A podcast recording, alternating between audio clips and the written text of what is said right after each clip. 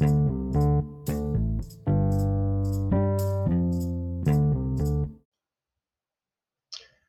tal? ¿Cómo están? Un gusto saludarlos en este lunes. ¿Lunes qué?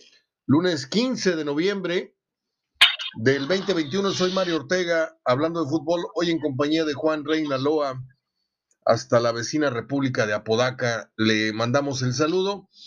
Déjame antes de saludarte, Juan, mm, decirle a la gente cuál sería el menú de este lunes, que no es así muy bollante en información.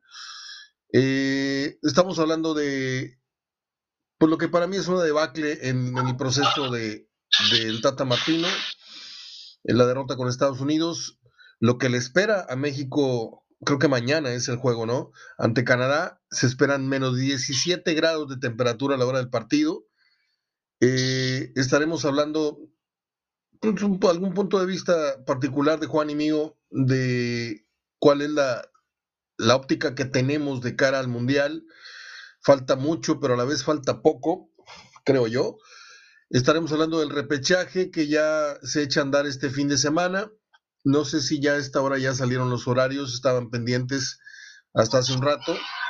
Y estaremos hablando de los equipos calificados ya en Europa o cuántos en general hay calificados ya para el Mundial de Qatar, eh, más lo que es los temas que vayan surgiendo sobre la marcha.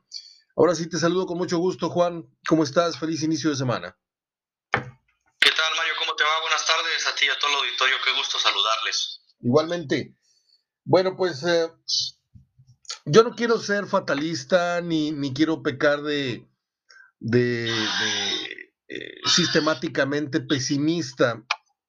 Creo que al Mundial vamos a ir como primeros, como segundos, como terceros no sé si nos, ni nos empujen hasta el, hasta el repechaje, pero al Mundial tenemos que ir porque la FIFA no va a permitir que uno de sus clientes, eh, eh, y, si no fuera por esto, la FIFA ya nos hubiera este, cortado la cabeza con el castigo de los, de los gritos homofóbicos, como alguna vez lo hizo eh, para no ir a Italia 90, nos, nos castigó severamente por el tema de los cachirules, y después de 20 multas y de no entender el mensaje, pues este, si no hubiera este, este crecimiento gradual, Juan, que con los, con los mundiales, con el paso de los años se fue acrecentando, y la, fue, la FIFA fue detectando a México como el gran cliente, con otros países, claro, pero es el que más afluencia de, de, de, asistentes tiene, eh, sea donde sea el mundial, va una mexicanada tremenda. Estamos hablando de 40, 50 mil mexicanos yo les he contado que en Alemania, estando en Alemania, el reporte fue de que había 70 mil mexicanos en Alemania. Entre mexicanos europeos y mexicanos que volaron, eh, había, pero había 70 mil, con camisita verde caminando por las calles y poblando los estadios. Entonces, tú no puedes cortarle la cabeza a uno de tus mejores clientes, este, haces públicamente como que lo castigas y esto y lo otro. Y por otro lado, pues tampoco puedes este, expulsarlo por el tema homofóbico, este, prefieres estarlo multi, multi, multi, multi, cuando esto ya hubiera sido eh, merecedor de, un castigo tan ejemplar como el del 90, creo yo. Entonces, al Mundial vamos a ir, pero faltando un año, yo te pregunto, Juan, ¿cuál es tu pronóstico? No sé si esto es redundante, si ya lo hablamos o no, pero yo siento que hay que resetear el comentario porque hay que refrescarlo porque eh, hay varias varias propuestas de, diálogo que tengo para ti. Primero que nada, en liga pues, seguimos siendo mejores, pero a nivel selección, yo no sé si ya nos empataron o ya nos rebasaron. ¿Ahí qué opinas? Sí, definitivamente, Mario, buenas tardes de nueva cuenta. Pues presente la selección de Estados Unidos. Aquí el detalle es de que, pues en México esa fórmula ya se había tenido, pero pues no con la misma eh, situación o con la misma garantía, ¿no? Porque pues la camada pasada o la generación pasada de los Vela, Chicharito, Giovanni estaban en Europa, estaban jugando con equipos, algunos en equipos top como Chicharito y Giovanni, caso del Barcelona y Manchester United. En el caso de Carlos Vela, bueno, pues un jugador con talento, pero estaba ahí eh, en, equipos de media tabla, ¿no? Como Real Sociedad, también, bueno, le tocó salir del Arsenal. Pero al final de cuentas nos dimos cuenta que no era garantía, ¿no? Que después eh, surgió el debate que para qué traer jugadores europeos si no estaban jugando muchos o no tenían eh, mejor nivel en, Europa. Y Estados Unidos, bueno, pues dos o tres jugadores sí están compitiendo en equipos top, el resto lo hace en equipos eh, de media tabla, pero pues no deja de ser competitivo. Entonces, yo creo que a México tiene que buscar otra forma de trabajo, otro proceso. Ojalá que la mayoría de sus jugadores estén en determinado momento viéndolo como Brasil y Argentina, ¿no? Que es, un semillero de jugadores y aún así también, bueno, sobre todo a Argentina le había costado trabajo. Pero yo creo que en Estados Unidos se han dado cuenta que es un, prototipo de jugador, obviamente más, más capacitado, con mejor proceso de, de, selecciones de inferiores, porque pues ellos tienen un sistema mucho de escauteo, mucho más, eh, con, más capacitación. El fenotipo eh, estadounidense, ni se diga, ¿no? Tipo alto, fuerte, musculoso, competitivo, ideal para el fútbol europeo. Eh, entonces esa metodología definitivamente, definitivamente creo que es, en este momento lucen mejor que, que el futbolista mexicano. Y en cuanto a nivel, también nos están llevando un escaloncito en cuanto a, la captación de, jugadores, ¿no? Entonces sí viven mejor momento. Es una tendencia que ya venía a la alza, pero posteriormente, pues tuvo un bajón considerable eh, la, última década, sobre todo cuando vivieron el proceso de Jürgen Klinsmann, que intentó llevar una metodología muy alemana, intentó captar a la mayoría de jugadores eh, migrantes, sobre todo de, origen europeo, sobre todo, y cuando se perdieron en la última clasificación del Mundial de Rusia, hubo mucha crítica, bueno, sobre todo de, los pocos medios, ¿no? Que le dan mayor difusión y cobertura, por ejemplo, el ESPN gringo, que, aquí en México le llaman, eh, los comentaristas locales que trabajan en esta cadena le, llaman el ESPN doméstico, ¿no? A la cadena americana, Fox Sports Deportes o, Fox Sports estadounidense, ellos mencionaban que se habían olvidado del producto latino, ¿no? Y hoy vemos pues también una mezcolanza interesante, ¿no? Agregaron los jugadores latinos, se potencializó, Mario, me parece, las, las, las inferiores o las fuerzas básicas de Estados Unidos, utilizaron ya su infraestructura más definida y ahora dieron el pasito que les faltaba, que era comenzar a exportar eh, jugadores. Y pues la ventaja que lleva México es el sistema de, de menores eh, junto con las universidades, pues está mucho mejor. Los representantes también, que, que, no, pues no existen esas mafias como existen en el fútbol mexicano o en la mayoría de los países latinoamericanos, es otro tipo de, de negociación.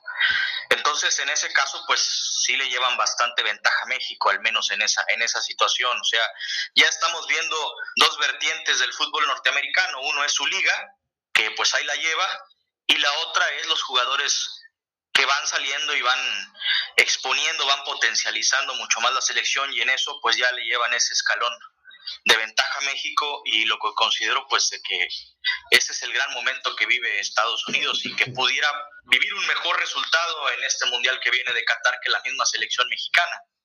Ahora, eh, ¿cuál sería el juicio para determinar si ellos ya son mejores o no o sea, ¿qué es más importante? ¿Medir resultados en selección o medir el desarrollo, crecimiento, no crecimiento de su liga? Eh, yo tengo muchos años eh, con un comentario que repito constantemente desde que se empezó a dar este, este agarrarnos de la manita de los gringos, ¿no? De ir a jugar mucho para allá, de estarles eh, proviendo jugadores.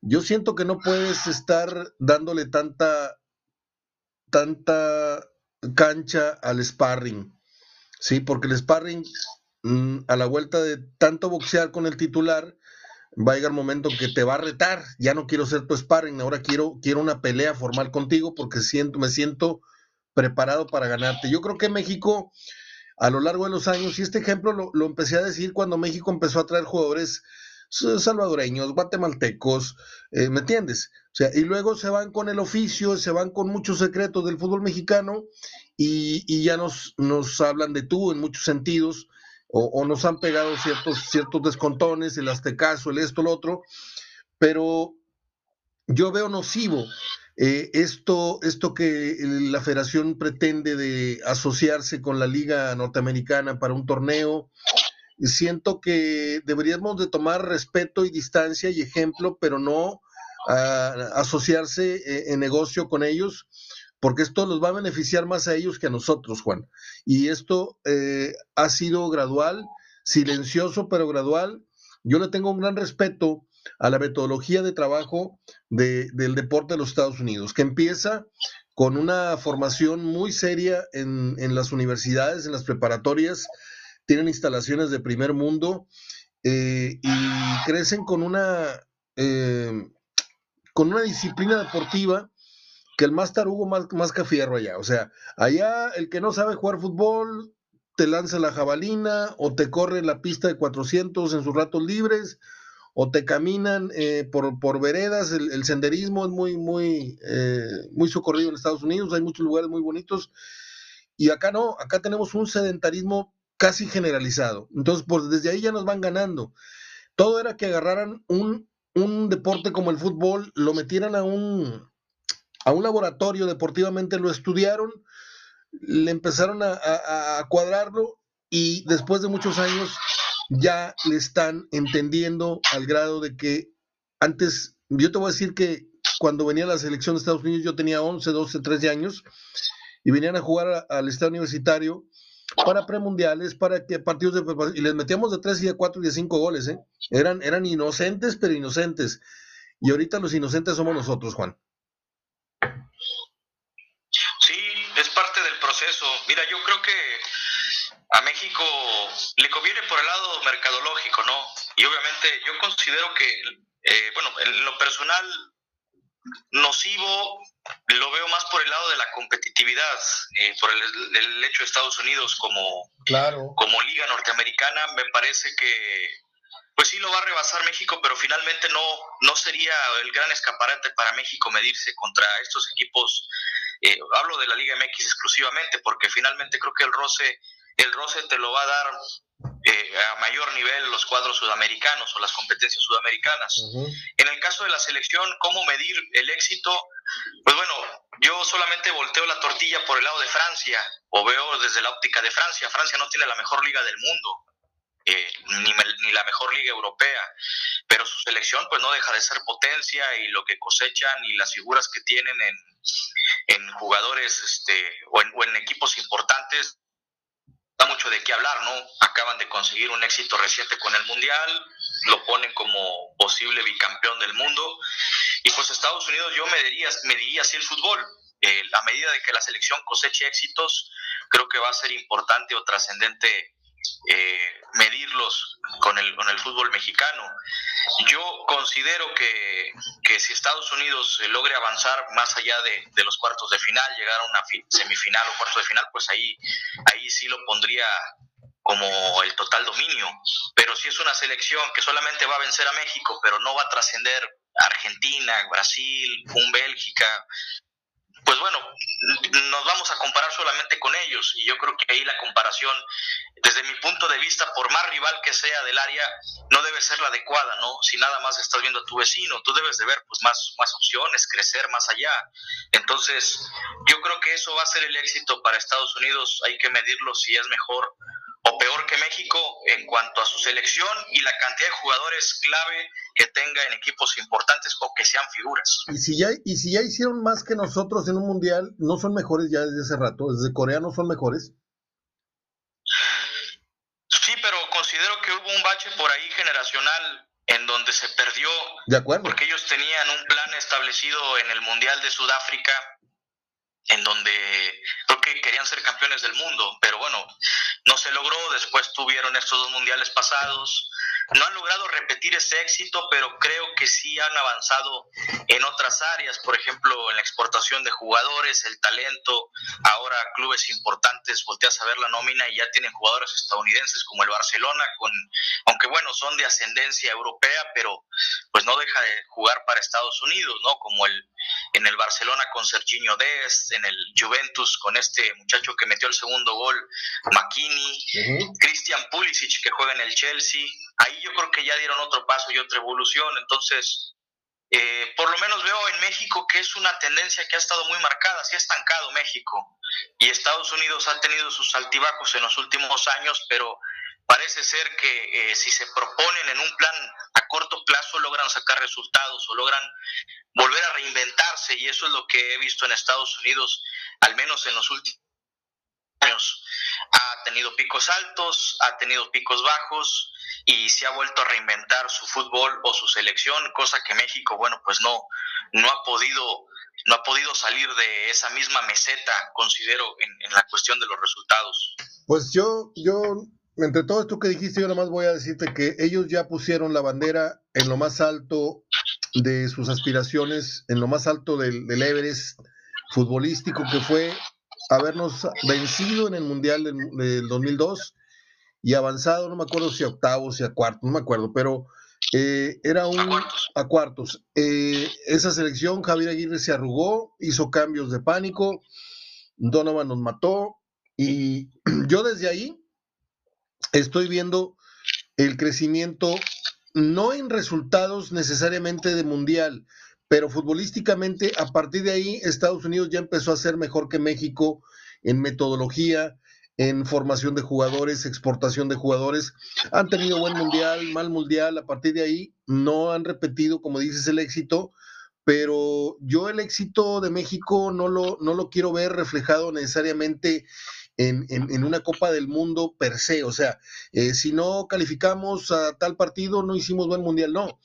Eh, yo prefiero una selección así como ha sido, que ya se puso la vara eh, medianamente alta, que es librar la primera ronda. Ya ahorita, si no califica, y para allá vamos en el siguiente tema, pero siempre saber que tienes una selección competitiva. ahorita tenemos una selección de estrellitas así de medio pelo, como el Tecatito Corona, que ya se está hablando a nivel nacional, y te consta que yo he sido muy crítico del Tecatito, incluso don Jorge Urdiales y yo nos hemos dado este, en el blog HDF, en el cual no estás, por cierto, eh, nos hemos dado nuestros entes porque, pues, don Jorge sigue opinando y sigue comportándose como, como un directivo rayado, y lo sigue viendo con mucho cariño el jugador, dice que es muy buen jugador, pero atraviesa por mal momento. Le digo, don Jorge, pues ya tiene un año y dos años atravesando por muy mal momento en la selección y no genera nada. Yo creo que Estados Unidos eh, estamos viendo silenciosamente cómo esa rueda de la carreta está girando sin hacer mucho ruido y poco a poquito nos está adelantando. Y este, este año para mí va a ser particularmente memorable para ellos porque son tres reveses. Falta la, la, la vuelta, ciertamente, en el Azteca de este eliminatorio mundialista. Pero nos ganaron dos finales este, de la League's Cup, de la Copa Oro y ahora en esta eliminatoria mundialista. Y yo creo que una vez es suerte, dos veces es coincidencia, tres veces ya es tendencia. No sé qué opinas.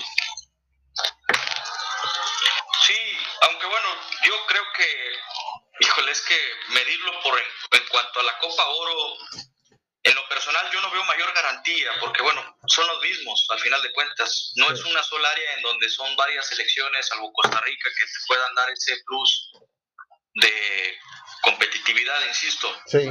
Pero bueno, en lo demás, sí, definitivamente vive un mejor momento y, no se ve para cuándo México le pueda volver a, revertir o a competir. O sea, a ver, a ver, a ver, a ver. Otra vez, ya, hablaste mucho de momento. Para ti entonces ahorita de momento Estados Unidos es mejor y de momento o en cualquier momento México vuelve a estar mejor que Estados Unidos a nivel de selección. ¿Es lo que me quieres decir? No, no. O sea, a lo mejor me fui por, por cuestión al, decir de momento. Ah, o a lo mejor así lo interpretaste, pero no es ese el punto. A ver. O sea, porque al final de cuentas, este, si México se propone un plan, vamos a poner en 10 años o que vaya evolucionando con una mejor generación, pues obviamente se podría revertir la tendencia, pero insisto, no veo ni en este mundial ni en el 2026 cuando México podría estar mejor que Estados Unidos. Muy bien. Lo veo de forma indefinida. Muy bien. Ahora dime una cosa. Vamos a particularizar, vamos a ahondar en, la problemática. El Tata Martino cuando llegó, lo vimos con mejores ojos que a, Osorio. ¿Estás de acuerdo o no estás de acuerdo? Sí. Ok. Pasado no sé qué tanto lleva en el cargo, ha cambiado el semblante, ha cambiado la óptica con la que vemos al Tata Martino, ¿cierto o no es cierto? Sí. Ahora, faltando un año para el Mundial, ¿llega Martino a dirigir la Copa del Mundo o una derrota, a lo mejor de escándalo, a lo mejor un 3 a 0, a lo mejor un 0-2 mañana ante Canadá, termina por encender ya las luces de alarma y vamos por vamos por Ambriz para que rescate esto a un año. ¿Estás o no estás en esa? Pues estaría bien, pero creo que no lo van a aguantar hasta el Mundial, a menos que se ponga por ahí en las últimas jornadas que se vaya de las manos así como al Chepo y que se haga como cuando fue Bucetich. Pero si por ejemplo mañana lo volea a Canadá y después vuelve a retomar el camino, o independientemente de lo que pueda pasar en un futuro, pero yo creo que si mañana pierde México de forma escandalosa no lo van a echar. No lo echan. Necesitaría llegar con la no lo echan, necesitaría llegar con la con la oportunidad muy comprometida o en zona de repechaje para pero ya en las últimas jornadas. Ok. Yo sí veo la cosa muy, muy delicada. Pero para eso te tengo aquí, para comparar criterios y para que des tu versión más juvenil, más optimista de las cosas. Yo creo que México va a caer hasta el tercer lugar y se van a venir los partidos en casa con una gran presión, sí, porque ahora te toca que venga Estados Unidos y ese partido yo no lo doy como ganado, eh, yo no sé cuáles le resten a México en, casa, como para poder voltear otra vez la tortilla y decir, le voy a arrebatar a, a Estados Unidos el primer lugar. Tal vez en segundo, pero si México cae en este, sigue cayendo en esta espiral, en donde vemos en muy bajo nivel al 75, por no decir 85% del, del, plantel, ahí el único que se salva creo que es Memo Ochoa y alguno que me digas por ahí, este, pero todo, mande.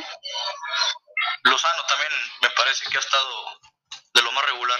Bueno, Lozano, ok, regular, no excelente, pero regular es mucho comparado con, con las bajas calificaciones que tienen otros.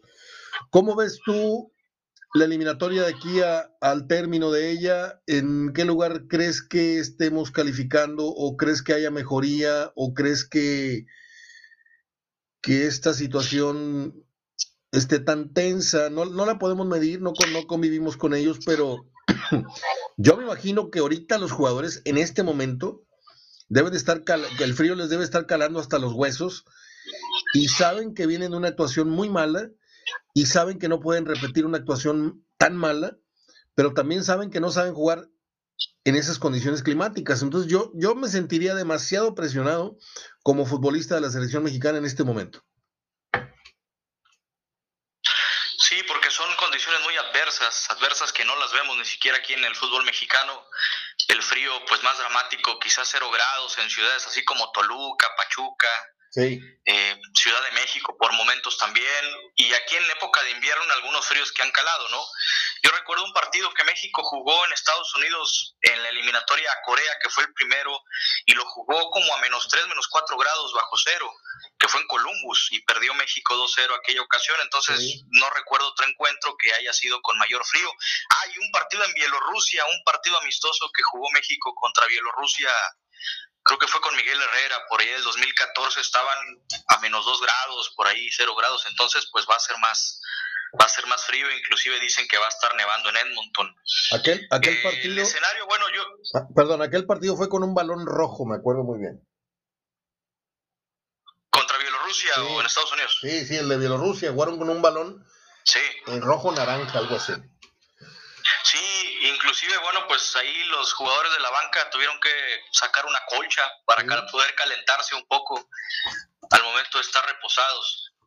Y en el en, en cuanto a cómo se percibe, yo creo que el híjole, es que también depende mucho cómo está ahorita la tabla. Ya comienza a haber tierra de por medio entre el pelotón que se perfila o que está en puestos de clasificación a los, a los de mero abajo. Creo que a México le está beneficiando que en estos momentos solamente haya dos elecciones competitivas que están por encima de él, o sea, en el caso de Canadá y Estados Unidos, y los demás pues están están para llorar, o sea, Costa Rica está perdida, Honduras es un desastre, está a punto de quedar eliminada, Panamá ahí más o menos se está manteniendo, pero bueno, con sus limitaciones apunta al repechaje y creo que también el próximo rival que le pudiera, por ahí que también va levantando y que por lo menos pueda estar a la par de Panamá es, es Jamaica. Jamaica también va levantando en cuanto a puntos.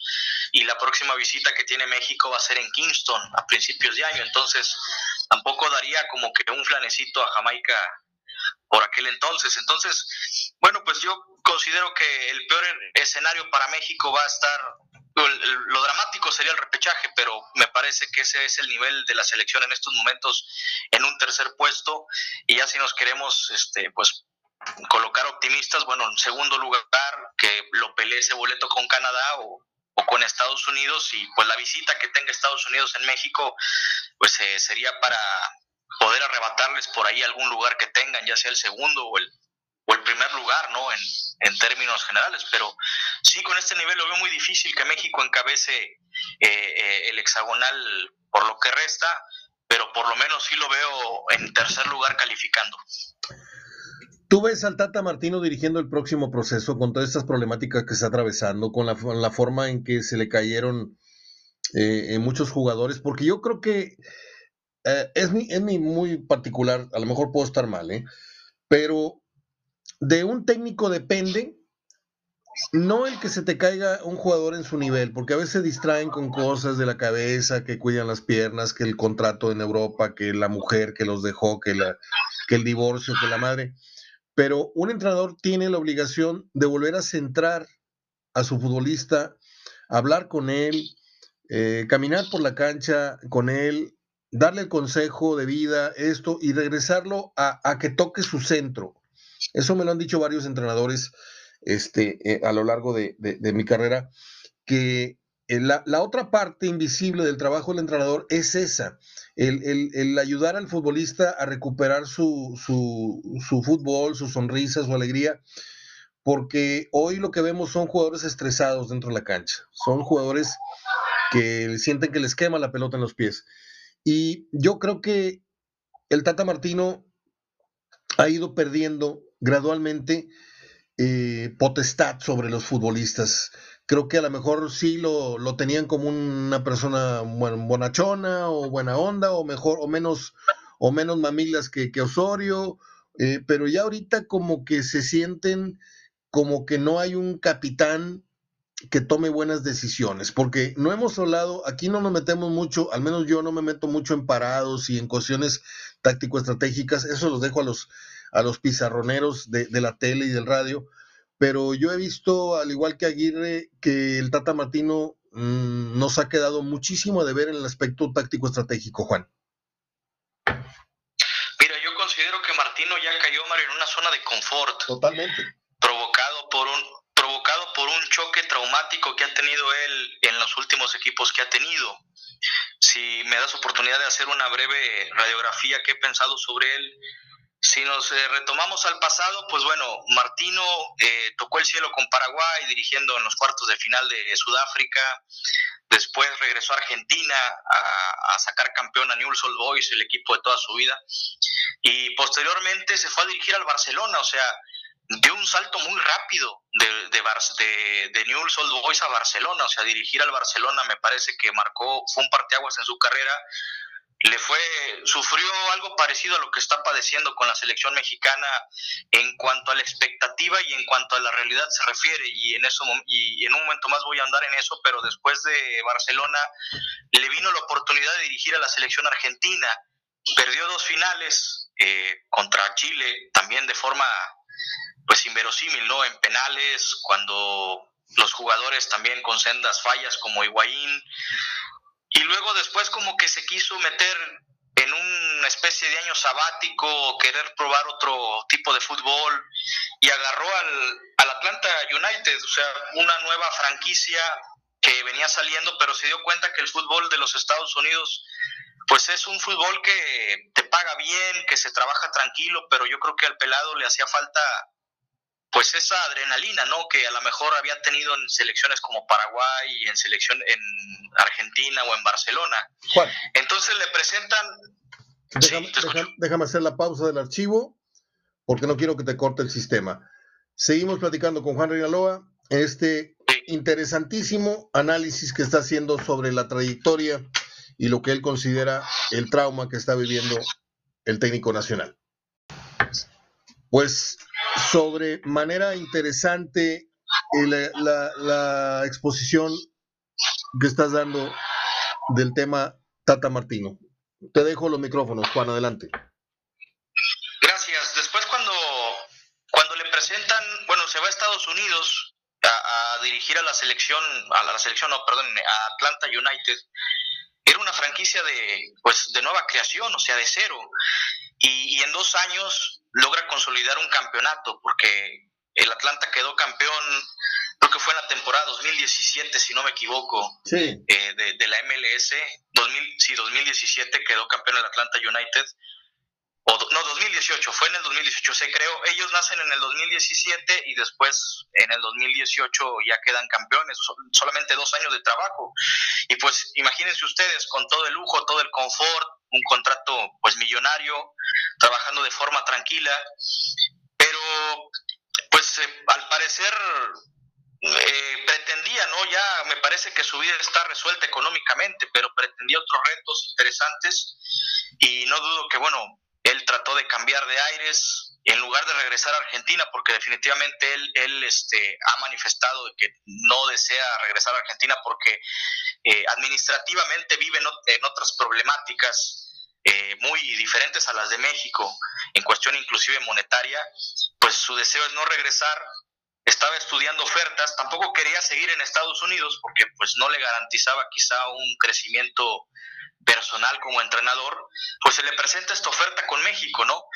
Eh, creo que le pagan dos, 12 millones de, de, dólares o de pesos, si no me equivoco, anuales, lo cual es una, pues es una cifra considerable y debe ser uno de los entrenadores mejor pagados de, del mundo. Entonces, me parece que ha vivido un proceso en términos generales tranquilos, que ha ido de, de más a menos, pero me parece que se dio cuenta también porque así inclusive lo ha manifestado en conferencias de prensa, pues México ya no ya no tiene ese roce internacional con Sudamérica por la cuestión de los calendarios, cuando le agendan partidos contra selecciones de, de Sudamérica, pues bueno, terminan siendo moleros y fueras de fechas FIFA, eh, la mejor actuación que vimos, digamos que en su proceso, al margen de la Copa Oro que logró al principio, fue pues el año pasado a finales cuando se logró esta gira europea. O sea, su discurso lo lo ha ido cambiando en virtud a lo que él pensaba que podía considerar o que podía lograr con esta selección y al final de cuentas se dio cuenta que pues bueno, México perdió mucho, o sea, en, cuanto no tiene el, roce internacional, eh, muchos jugadores también pierden la estabilidad de, de, su nivel. Entonces yo creo que se dio cuenta, en, ese, en eso me parece que es un choque, de, o sea, traumático, se le llama choque de frustración o, choque... Es un concepto psicológico que les debo el, dato, pero por ahí lo, lo, leí. Es como un golpe de realidad. Golpe de realidad, exactamente, lo has descrito muy bien. En, en, eso me parece que se dio cuenta de ello, se dio cuenta que pues la zona, salvo Estados Unidos y Canadá, no ofrece tampoco mayor, salvo que seas o, hay, o, hagas una eliminatoria muy desastrosa. Entonces, creo que así se la va a llevar. Así se la va a llevar, se la va a llevar con este equipo de trabajo, con este grupo también. Es un entrenador que pues también no, a diferencia de Osorio, que él hacía cambios, miles de cambios, él pues es, una, es un entrenador más conservador, aunque me parece eh, quizá una propuesta un poco más atractiva que la de Osorio cuando está a mayor nivel o a mayor plenitud la selección. Pero bueno, no vamos a ver su trabajo hasta la Copa del Mundo, ¿no? A, lo que pueda aspirar México, creo que es ahí donde se le debe de, se le debe de, calificar su proceso.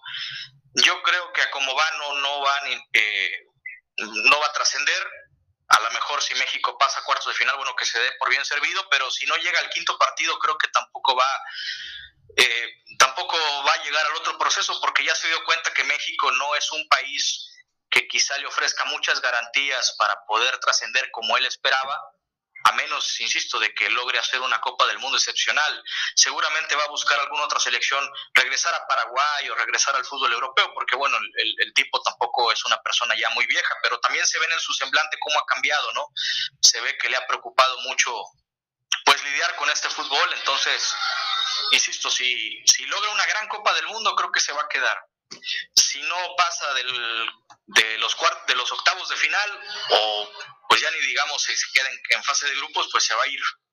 Pero eso es lo que me parece que ha pasado con Martino y creo que no va a cambiar, se va, a seguir convocando a los mismos jugadores porque mientras no se ponga en, o se le vaya de las manos la clasificación, o se le está yendo en las últimas jornadas, no va a cambiar el entrenador en sus ideas. Y también parece que en ese aspecto estamos viviendo lo mismo que pasó con Osorio en cuanto a que se le criticaba en su metodología. Eh, tocó un punto muy bajo cuando Chile goleó 7 por 0 a México, estuvo a punto de salir o la afición pedía su salida cuando también fue eliminado de la Copa Oro se llegó con mucha incertidumbre y muchas dudas al Mundial y bueno, pues ese triunfo contra Alemania, ¿cómo, cómo se logró, no? Entonces, ahí me parece que fue el, punto más alto de su proceso y ya después lo que finalizó, cómo finalizó el Mundial, pues ya fue más de lo mismo, no fue lo normal en los últimos procesos. Entonces, yo creo que así va a ser el proceso de Martino. Mientras no trascienda en el Mundial, ahí es donde es, es, va a ser su verdadero parámetro para poder calificar su trabajo. Ok. ¿Viste qué feo le gritaron a, Martino después de la rueda de prensa? Yo creo que se fue muy dolido en su, en su, foro interno. Este, pues yo creo que, se ha de sentir muy feo que te digan vete a la, la verdurería, este, vete al averno, vete a no sé qué, y no vales madre. O sea, qué feo, ¿eh? Para un técnico de la prosapia que cree o, o cree tener o tiene, tiene Martino, y ahorita yo ya, Martino lo veo de la misma estatura que Osorio y a Osorio lo tenía yo muy cuestionado. Yo estoy muy, muy reacio. Ojalá y eh, la magia del Mundial eh, transforme a México como siempre, que no llega con grandes, grandes este, eh, cosas en el moral, más que ilusiones y, mucha, y muchas ganas y esas ganas le han ayudado a inspirarse frente a Brasil para sacar un 0-0, para empatarle a, Holanda sobre la hora, este, con el gol de Luis Hernández, eh, para ganarle a Alemania, la peor Alemania, eh, le ganamos uno, pero son, son cuestiones muy aisladas. Yo no he visto una selección, eh, hace mucho tiempo que no veo una selección que cumpla con un mundial redondo. Son más inspiracionales, actuaciones de mucha, de muchos blanquillos, más que de, oye, ¿qué, qué? Se oyen unos ruidos muy extraños, por eso me estoy trabando al hablar, Juan, porque me están llegando unos ruidos de tu, de tu señal. Este, como. ¿Se escucha? ¿Se escucha bien? Sí, sí, pero es bien curioso porque es la segunda o tercera vez que pasa, como si estuvieran arrastrando un tubo o si estuvieran raspando una tubería este, eh, se oye muy, muy raro. Bueno, eh, yo creo que cerramos el tema del Tata Martino, cerramos el, tema de selección. ¿Cómo crees que nos vaya con Canadá? Pues yo espero un empate en, el mejor de los casos, ¿no? Pero sí les va a calar el frío. Les va a calar mucho, van a sufrir mucho los, los jugadores. Pues yo no, no creo que ni las alcance. Pues yo les, les di empate ante los gringos y perdieron. Ahora con esta situación del frío, yo creo que eh, están, estarán más acostumbrados los canadienses a ese, a ese clima. No digo que, a, no digo que nada más a México le va a poder, también a los canadienses les, tiene que poder, pero por algo habrán escogido esa plaza, ¿no? Entonces yo creo que, pues que Dios los bendiga si, sacan un empate, pero yo lo veo muy, muy complicado y, quiero ver qué, qué, reacciones hay después de que se pierdan, en teoría, los dos partidos que estuvieron programados para esta semana yo tengo mis dudas de que el Tata Martino eh, termine el proceso. No lo aseguro, pero sí creo que están eh, sopesando la situación de, oye, si lo cortamos y si ahorita está libre Ambriz, porque ¿cuál sería la, primera problemática en el caso de querer eh, cortar al técnico? Oye, ¿y a quién ponemos? No, pues ponemos al, mejor que hay ahorita, que es Ambriz. Con todo y que venga del revés este en España, Ambriz dejó la vara muy alta en el fútbol mexicano con la forma en que hizo jugar a León.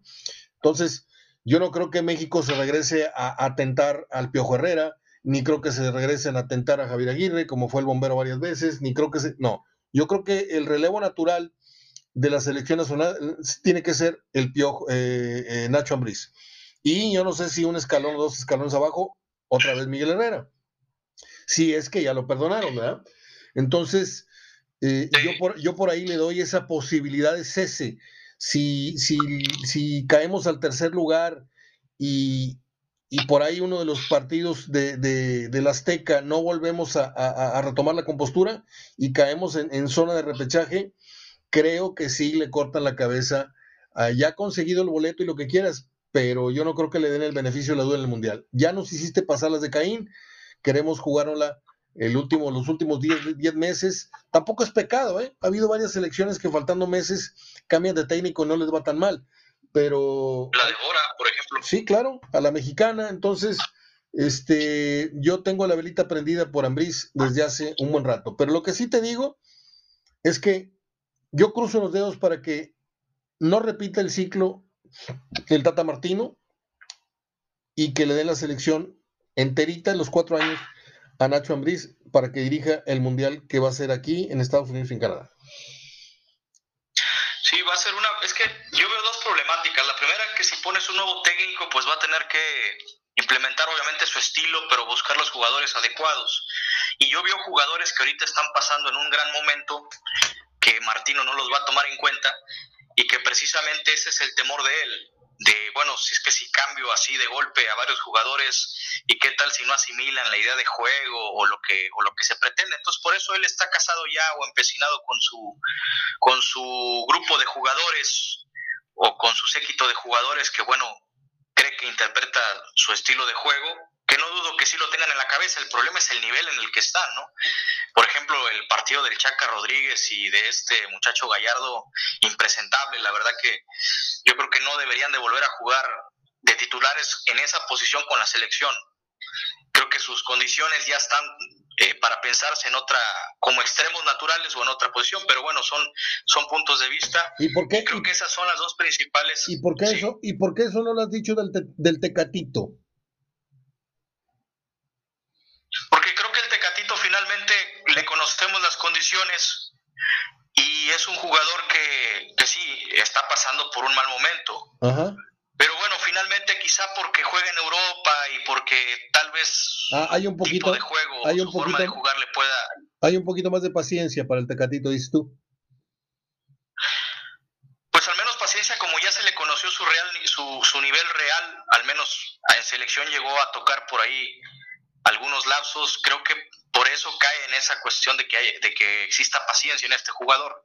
No dudo que si, por ejemplo, va a otro equipo más competitivo o necesita un cambio de aires fuera de, de Porto, pues por ahí también pudiera elevar su nivel. Porque se lastima el Chucky. ¿Y cuántos meses, cuántos partidos queda fuera de la selección? Ahí era para que el Tecatito quedara como el gran referente europeo y se escondió se escondió, no, no, no, no, no fue, no le fue, no, no fue el papá de, la delantera. Y ahí échenle la bronca a Funes Mori y, Raúl Jiménez lastimado. Y, y, oye, tú eras el que debías de asumir esa responsabilidad. ¿Y qué hace el Tecatito? Tecatito te baja la pelota, te la esconde, te la talonea, te hace una finta, se regresa, te quiere hacer otra y se la, se la quitan. Tira un centro pasado, tira un centro corto Tira un centro bueno, el que remata le echa para afuera. Agarra un rebote, le pega eh, fuera, le pega a córner, le pega y como a la veinteava lanzada de dados sale el doble seis, o sea, sale el gol. Es muy poca la productividad, la productividad que el Tecatito Corona ha mostrado en selección y si no le vamos a la yugular cuando fallan los defensas, porque son, son fallas más llamativas. Ah, nos desbordaron por la lateral. Ah, se equivocó el central. Y adelante, adelante, ¿quién toca al Tecatito? ¿Quién ha tocado a Héctor Herrera, que ha jugado una miseria de fútbol? Herrera juega como flotando en la cancha y no pido que corra los, las 42 kilómetros. No, yo siento que no, no se ha medido con la misma vara a, a ciertos jugadores de la selección. Yo no voy a tapar y ni a defender al Chaca, hicieron muy mal partido y traen un buen rato en mal nivel de selección, tanto el Chaca como Gallardo, que era uno de los indiscutibles en, el equipo del, Tata y lo sigue siendo, pero anda mal. De hecho, también aquí ha andado mal. Pero hay otros también culpables y yo creo que el Tata Martino le ha temblado la mano para darles una sentadita o darles una no llamadita para que se lo piensen bien, ¿eh? Sí, totalmente. Le falta, pues no casarse, ¿no? Con sus jugadores. Bueno. Eh, obviamente, bueno, Corona merece, merece comer banca, inclusive Herrera. Sí. Herrera vive el momento, refleja el momento que está viviendo con el Atlético de Madrid, que se dio cuenta que pues fue de un equipo donde partía el queso o donde era cabeza de ratón, pasó a ser a cola de león. Sí, totalmente. Cerramos el tema selección, nos quedan 15 minutos para hablar del repechaje. Ya se echa a andar esta eh, máquina de la mediocridad llamada repechaje, en donde el 12 puede ser campeón, en donde todo puede pasar y en donde los primeros cuatro esperan eh, a ver quiénes son los que avanzan. ¿Qué novedades tienes tú del repechaje, Juan? Ya tendrás por ahí los horarios, no sé si ya fueron dados. Todavía no se sabe si, todavía no los dan. Todavía no salen, ¿verdad? No, todavía no. ¿Tú qué, esperas? ¿Que Monterrey juegue el sábado o el domingo? Pues probablemente vaya a ser el domingo, para que se acomoden los horarios, por ejemplo, de Puebla y el de... Eh, ¿Cuál fue el otro, el otro equipo que, quedó por ahí encuadrado? Fue, bueno, Puebla Chivas, Toluca contra Pumas, o quizá el sábado, el sábado el sábado para que jueguen Cruz Azul y Monterrey el sábado y Puebla contra Chivas también el sábado y el domingo sea Toluca en su horario habitual o más tarde y, después el de Santos, Santos contra San Luis. Sí, sí, así, así es como lo veo yo, Toluca más temprano, a lo mejor no sé si se atrevan a jugar o, quieran decidir jugarlo como siempre a las 12, pero yo sí veo jugando a Toluca el domingo y a Santos por la tarde, noche, 7 de la noche, 8 de la noche el domingo Cruz Azul jugando a las 7, 8 de la noche o 9 el sábado y un poquito antes este el otro juego que, me tenías por ahí de Puebla, creo que Chiva, ¿no? Sí. Bueno, pues eh, algo más que se nos queda en el tintero, los equipos calificados para el Mundial en Europa, ¿cuáles son? Hasta ahorita, mira, en, en Europa va Serbia, que ayer ganó de último minuto, España también, eh, también está Francia, que Francia ha logrado muy pocos puntos en comparación con otros sectores. También ya calificó Bélgica, está también calificada Dinamarca, Croacia y está a punto de calificar Inglaterra. Inglaterra está ganando 10-0 a San Marino, una selección que no conoce la victoria en su historia. No, jamás. Y Alemania. Alemania también ya se, está, ya se metió al Mundial eh, mañana lo va a hacer Holanda, si es que gana, está muy cerca de, conseguirlo. Y también otro, otra sorpresa es de que Suiza está ganando su partido, Italia está empatando con Irlanda del Norte y el que está calificando de forma directa es Suiza e Italia está yendo al repechaje, al igual que Portugal. Y es una sorpresa porque, bueno, pues Italia es, es el actual campeón europeo. Entonces, pues ya vamos a ver un repechaje europeo de mucho morbo, ¿no? Con varios pesos pesados, con Portugal, con Italia, eh, por ahí también la otra selección, que sea ah, Rusia, que también va a la repesca, porque ayer perdió con Croacia de último minuto también. Escocia, por ejemplo, me llama mucho la atención Escocia, hace mucho que no participa en un mundial desde el 98 y también eh, va al repechaje. Y Polonia, que es otra selección ahí con Lewandowski, que también va a la repesca. Entonces, ya van por lo menos cuatro selecciones de renombre y que van a poner por ahí interesante la reclasificación que se van a jugar en marzo próximo. Y las demás selecciones, pues bueno, en Sudamérica ya calificó Brasil matemáticamente, Argentina también hay que situarla ya porque bueno, pues está a cuatro puntos de la clasificación matemática, pero en combinación de resultados es muy difícil que se quede fuera. Entonces son las elecciones hasta estos momentos clasificadas al Mundial junto con el anfitrión Qatar que nunca ha jugado una Copa del Mundo. Oye, y el regreso de, de Dani Alves al Barcelona es lo que está rifando ahorita en las, en las páginas europeas. Sí, el Barcelona pues está interesante lo que está ocurriendo, ¿no? Porque pues ya llegó Xavi, eh, le van a apostar, eh, háganle cuenta que es solamente es como cuando vas a, comprar al mercadito, ¿no? A cosas de segunda mano y solamente traes un presupuesto muy limitado a ver qué pescas y bueno, pues así se, así se va a agarrar Barcelona, ¿no? De, de los préstamos, este, Dani Alves, pues bueno, jugador que ya llegó libre y con 38 años, creo que para la edad que tiene, tiene un buen nivel, aunque ya pasaron sus mejores años, pero por lo menos se le ve eh, profesional ¿no? en el campo a Dani. No sé si le vaya a alcanzar, por ejemplo, para ser titular indiscutible en un fútbol como el de España. Se dice que va a jugar también Thiago en el Barcelona, un jugador que pues ya es maduro, todavía no es veterano, pero ya entró en un estado de madurez y que salió del Barcelona. Este, y bueno, son es el proyecto que acaba de comenzar, ¿no? Para este muchacho Xavi que llegó con la espada desenvainada, poniendo ahí este normas, poniendo orden en, en la casa.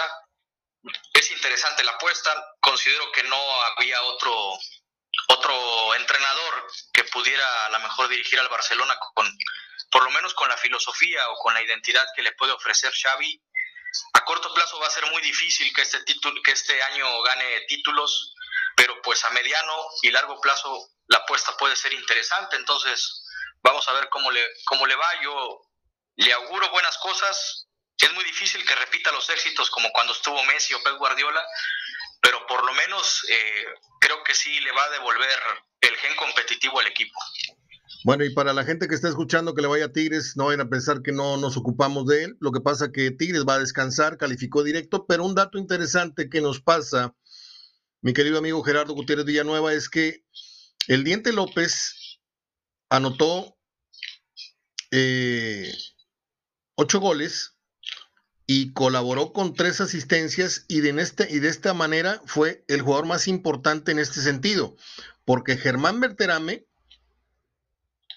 está en segundo lugar con nueve, ocho goles más eh, la asistencia. Camilo Zambeso nueve, Rubén Zambueso nueve, Juan Dineno nueve, Julián Quiñones ocho, Furch ocho y Diego Valdés. Jugadores que colaboraron con más de ocho anotaciones y o asistencias. Y me llama la atención que Nico López el Diente esté al, al frente de todos estos jugadores mencionados.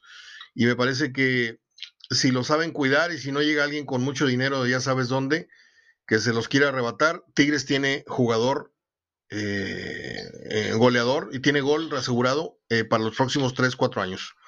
No sé qué opines.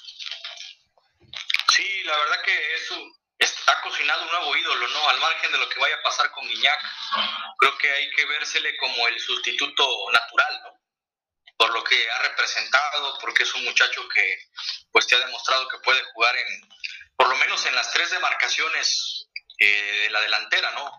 Como extremo, como centro y por ahí también atrasito jugando del delantero, ¿no? Entonces tiene gol, tiene buena asistencia. Yo creo que después de Gaitán es lo más parecido que le ha pasado a Tigres, ¿no? Y todavía me parece que Gaitán eh, lo pongo un escalón encima, ¿no? Porque creo que sus condiciones le dieron al menos por, por lo que dio en Tigres individualmente, ¿no? Colectivamente conocemos que, bueno, pues no, no logró quizá lo que tuvo Guiñac, ¿no? U otros ídolos, pero me parece que se le sitúa en un muy buen en un muy buen lugar no dentro de, de, las figuras que ha tenido Tigres en su historia entonces yo creo que lo más parecido a Gaitán es el, es el diente López no y creo que creo que si mantiene el nivel pues va a llegar a ser ídolo en Tigres Ah, caray. Gaitán Diente López. No, no me gustó la, analogía, pero bueno, yo pongo a Gaitán mucho, muy arriba. Lo que le falta al Diente, que no se lo permite el mismo Guiñac, porque Guiñac tiene acaparado toda la, idolatría, tiene toda, toda la preferencia, pero es eso, le falta un poquito más de personalidad. Lo veo muy sumiso, eh, no sumiso, lo veo muy... Al diente. lo veo muy, muy tímido. le noto cierta timidez este, falta que se venda un poquito más en el gol, que vaya con la tribuna y ya sabes, que le dé una jalonada, una jaloneada a la, a la, malla, ese tipo de cosas que hace Guiñac de repente que va y, se pega en el pecho. Tribunero. sí, tribunero totalmente, tribunero totalmente. Le falta un poquito, no lo quería decir, pero bueno, Juanito, te mando un abrazo. Déjame cerrar el tema, el programa con las efemérides acostumbradas.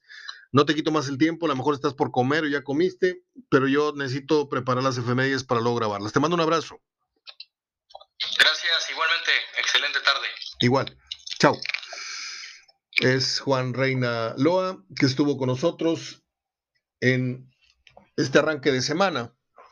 Déjeme darle un vistazo a mis efemérides, que por ahí tengo algunas preparadas, pero no terminé de checar todo el día, eh, en todos los géneros, quiero decir.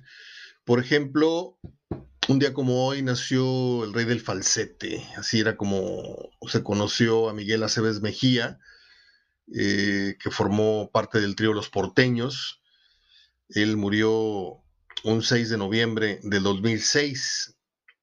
Eh, quien no haya cantado alguna vez El jinete, o quien no haya cantado alguna vez Donde nacen los pobres, pues no estuvo en una buena borrachera. Dicen, yo no sé mucho de eso. En 1926, no, qué fiestón tuvimos el sábado, vinieron tres entrañables amigos, uno tenía como 20 años de no ver, vino mi compadre Raúl, vino mi compadre Eduardo, hicimos unos camarones, hicimos unos tacos gobernador, bueno, ¿para qué les cuento? Todavía, todavía ando arrastrando la desvelada, imagínense. Este, un día como hoy nació la NBC, la National Broadcasting Company, sale al aire con 24 emisoras, entre ellas la RCA y la General Electric Company. Esto en 1926. Le dije, en 1929 nació el actor Ed Asner, eh, que tuvo un gran papel como Luke Grant, ganador de innumerables premios, que interpretaba en la serie La chica de la tele. ¿Usted se acuerda de eso? Yo sí me acuerdo. Señor muy, muy afable, muy... Un día como hoy nació uno de mis actores favoritos, a pesar de que solo me refiero a él en una sola película. Ahí les va la nuez. Él se hizo muy famoso con un personaje ahí en, la serie La Ley y el Orden desde 1994. Estoy hablando de Sam Watterson. Pero Sam Watterson se robó mi admiración y mi corazón el día que yo fui a ver Los Gritos del Silencio, The Killing Fields. The Killing Fields fue una película que no ganó el Oscar a la mejor del año porque se lo arrebató injustamente eh, la película Amadeus. Por el vestuario, porque era una película de época por edad, pero era una tremenda película. Una película de periodismo, una película de amistad, una película de, guerrilla, de, guerra. Y ahí sale Sam Watterson haciendo el personaje de un reportero del el New York Times que va y cubre la guerra de Camboya. Y ahí le asignan a un asistente oriundo de aquel, aquella zona eh, eh, Brown, algo así se llamaba el, personaje, que por cierto ese, a ese actor lo asesinan, lo asaltan en Los Ángeles, lo invitan a hacer cine y televisión acá en, Estados Unidos, y se salió a comprar una hamburguesa y caminando por ahí por las calles de, Los Ángeles, en Hollywood creo, le pegaron una puñalada nada más para quitarle el reloj. Y, fue una, una, tremenda, porque ganó el Oscar, ¿eh? Él ganó, ese chinito ganó el Oscar. Pero si usted nunca ha visto, fíjese lo que le, que le voy a decir esto es un cine serio, no, no, no es cine de acción, ni de balazos, ni esto. Es una, historia de amistad y de guerra, de, conflicto, eh, o como usted quiera verlo. Es una de las películas que yo siempre he dicho que el día que me muera, ahí en las patas o bajo la axila, yo tengo que llevarme ese videocassette junto con otros nueve o diez.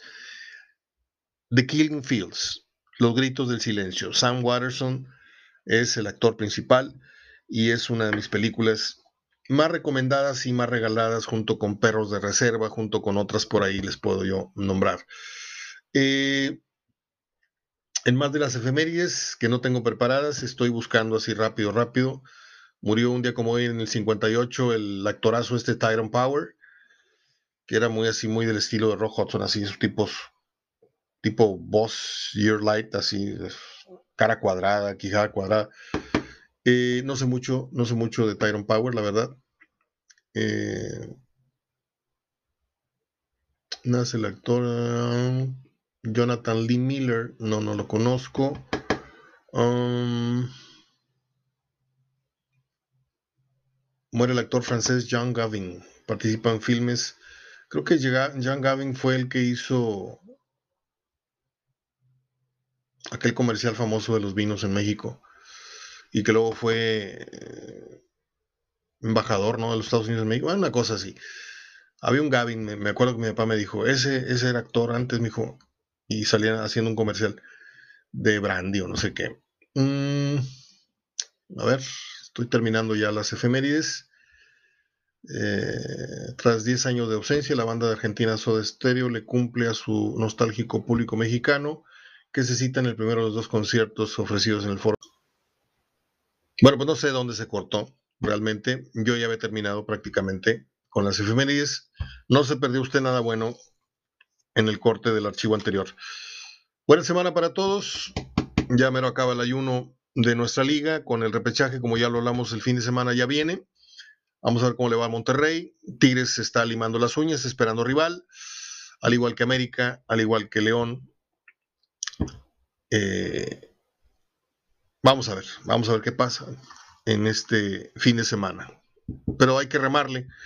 Mañana tenemos este, hay fútbol femenil, juega este Tigres, juega Rayadas, juega el equipo este de los de los marineritos, estos, ¿cómo se llaman? Los Rayados los que usan así como una camisa de marinitos.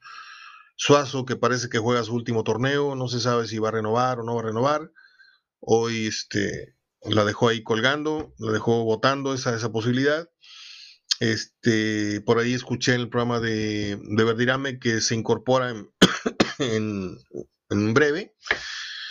Está a punto de cerrarse eh, que se incorpore a Lloví al cuerpo de trabajo de, del Monterrey, no sé en qué área no necesariamente con Aguirre, quiero decir que se incorpora al espectro de trabajo en cualquiera de sus divisiones eh, a Yo tengo un perro que se llama Ayoví. Es en la carretera nacional, le puse Ayoví. Ya se imaginará usted por qué. Porque es muy noble y aparte es un perrito así oscuro. Pero lo dije, lo hice con mucho cariño. Este. Pues como dijo el señor, es todo, amigos que tengan ustedes muy buenas tardes. No, este, un abrazo de gol, échenle ganas a esta semana. Mm, abríguense bien. Yo voy por la segunda semana y un día con gripa. Y si no me soné la nariz y si no estornudé, eh, fue porque Dios es muy grande, pero así he andado toda la mañana y así anduve todo el fin de semana porque pues me volví a enfriar. Este, la carnita asada fue afuera y, y pues otra vez la recaída. Pero ahí vienen todo este tipo de enfermedades eh, respiratorias que junto con la influenza, junto con la pandemia, que es poquita, que es mucha, pero se va a hacer un coctelito muy, muy interesante. Hay que cuidarnos. ¿eh? Abrazo, hasta el día de mañana, si Dios quiere. Soy Mario Ortega, hablando de fútbol.